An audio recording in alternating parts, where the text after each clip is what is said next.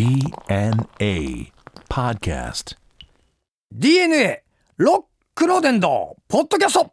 えー、ドアスンマスコのあずみでございます、えー、このポッドキャストはですね JFN 系列全国ネット番組 DNA ロックの伝道のポッドキャストなんですけども、えー番組本編とは一切関係ないということでね。ただ、えー番組リスナーさんからですねもらったメッセージや、えーテーマをもとにダラダラ喋っていくという本当にふわっとした番組でございますということでねとりあえずいっぱい飲ませていただきますけども。うん。うまいね。でさらにですねザーサイが置いてあるというですね。ザーサイも食いますけどもね。うん。うまっ。うんうまいですね。すごいねこれ。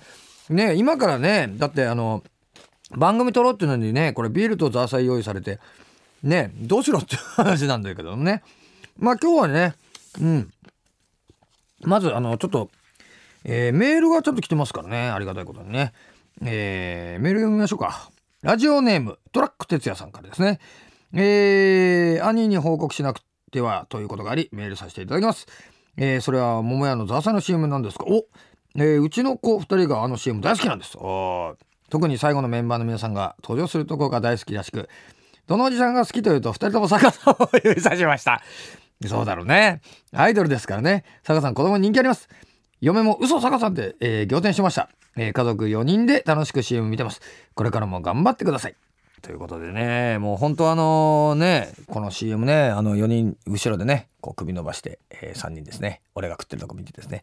うまそうだななんつってね。すごい物欲しそうな表情してくださいなんていう指示をされてね、えー柳井さんに言ってましたけど 物欲しそうな表情してくださいってなかなか言われないよねこれね。40過ぎて。ね。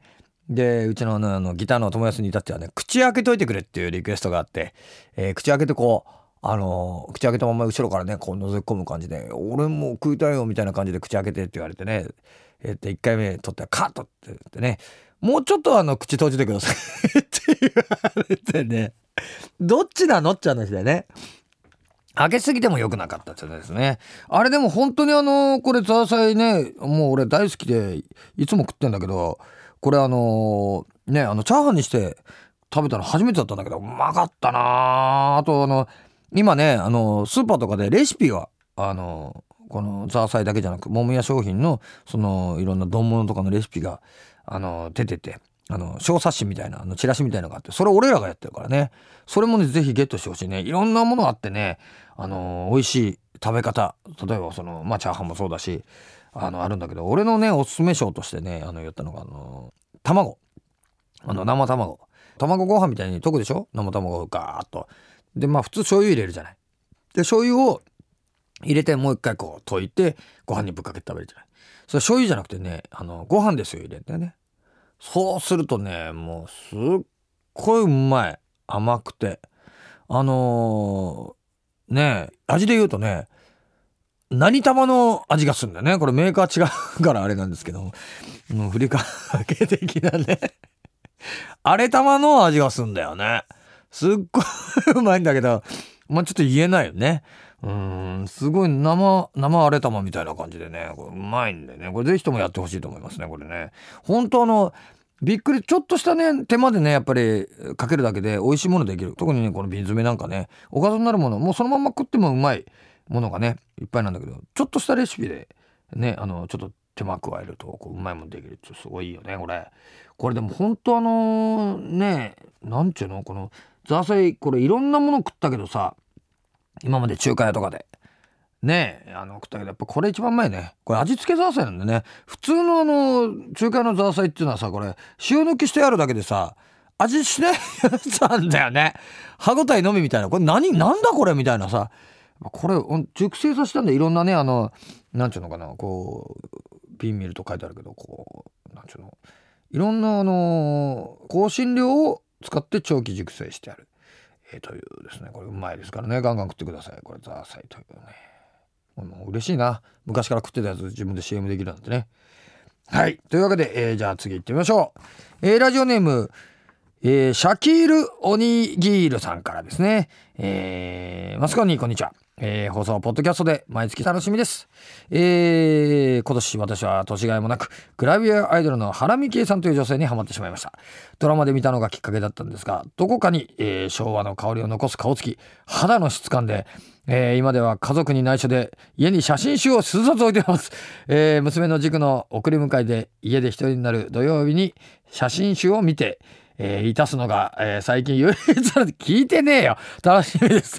えー、兄も一度見てみてください。昭和育ちの兄なら分かっていただけると思います。えー、番組と関係ないメールですいませんって、これもう個人的なメールだもんね。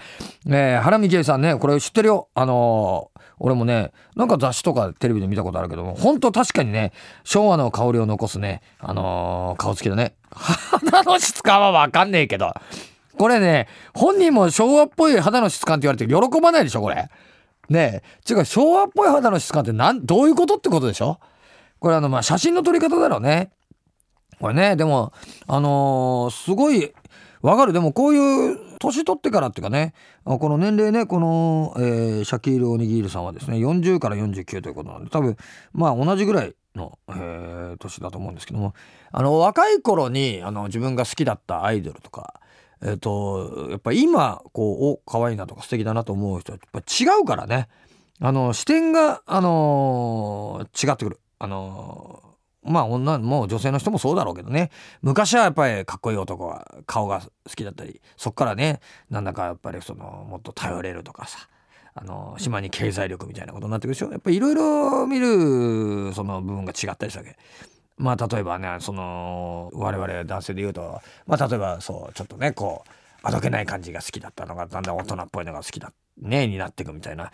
年々やっぱり変わっていくしそのまあ守備範囲がね割とこう広くなっていくのがまあ通常だと思うんだけどうちのドラムの坂さんに至っちゃいまだにね、えー、ストライクゾーンが2個上2個下というもういまだに学生気分ですからね。なんだ2個上2個下って言ってね。学校じゃねえんだからってね。2個上2個下っても4246ですよ。ねえ。もう立派なあの熟女様ですからね。でもまあね、あの、本人ももうね、40今年5なんでね、もう、もうしょうもうね、あれ、もう、もう、もう、もう素晴らしいストライクゾーンですけどもね。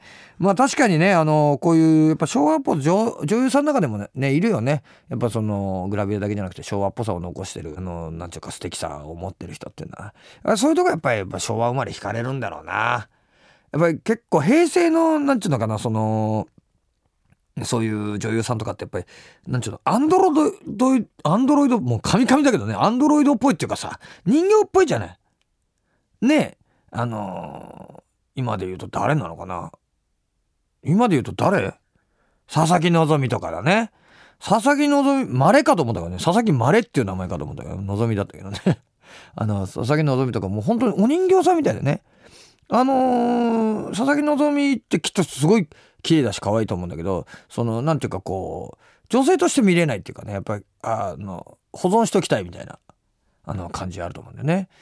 ちょっとちょっと違うんだよな。もっとこう昭和っぽい感じのねあのムチっとしたのがこう好きだったりとかやっぱり昭和の人はするんだと思うんだな。うん一体何の話か分かんなくなってきたちょっと原美恵さんねえー、ちょっと気をつけて見てみようかな。原美恵って名前もねミキエってのこれもう新幹線の間に恵みですからね。ミキエっていう名前もこれも昭和っぽいよね。今はもうほら、英語みたいな名前ばっかりでしょ？あの、エリカとか。エリカ昔からいるか。ねえなんかその、だけどこのミキエっつうのこれいい母さんになりそうだもんね。ミキエさんっていう感じだよね。うん、合うね。これ昭和っぽいですけどね。それでは次行ってみましょうか。えー、ラジオネーム、あかねさんですね。あかねに小さいえー、つが入って、アカネッツさんですね。えー、兄はじめまして、ポッドキャスト緩くて最高です。えー、そんな兄に、えー、ポッドキャストで話してほしいことがあります。それはローカル CM。えー、私はローカル CM が大好きなんです。特にタレントのディナーショーなどの告知が CM が大好きです。面白いよね。最近ハマっているのはクリエイトという求人情報誌の CM です。東京で放送しているのですが、見たことあるかな？ローカル CM の匂いがプンプンするんです。兄見たことありますか？どんなのかな？えー結構ですね兄が印象に残ってるローカル CM の話もしてほしいということで。これ俺地方行ったら必ずテレビ見るようにしてるからね。あのローカル番組とかですね。あのすごいのあるよね。あのあれかな。あの電話してちょうだいもあれもあんまり東京で見ないよね。名古屋とかあの行くと関西圏とか行くと見るよね。あのピアノの。あの CM とかですね。竹本ピアノとかですね。あともうやっぱりあの北海道とかだとあの毎年冬になるとあの田中邦衛さんがですね、えー石油ストーブの CM をしてね「あったかいなー」なんですよもう全然似てないですけどね。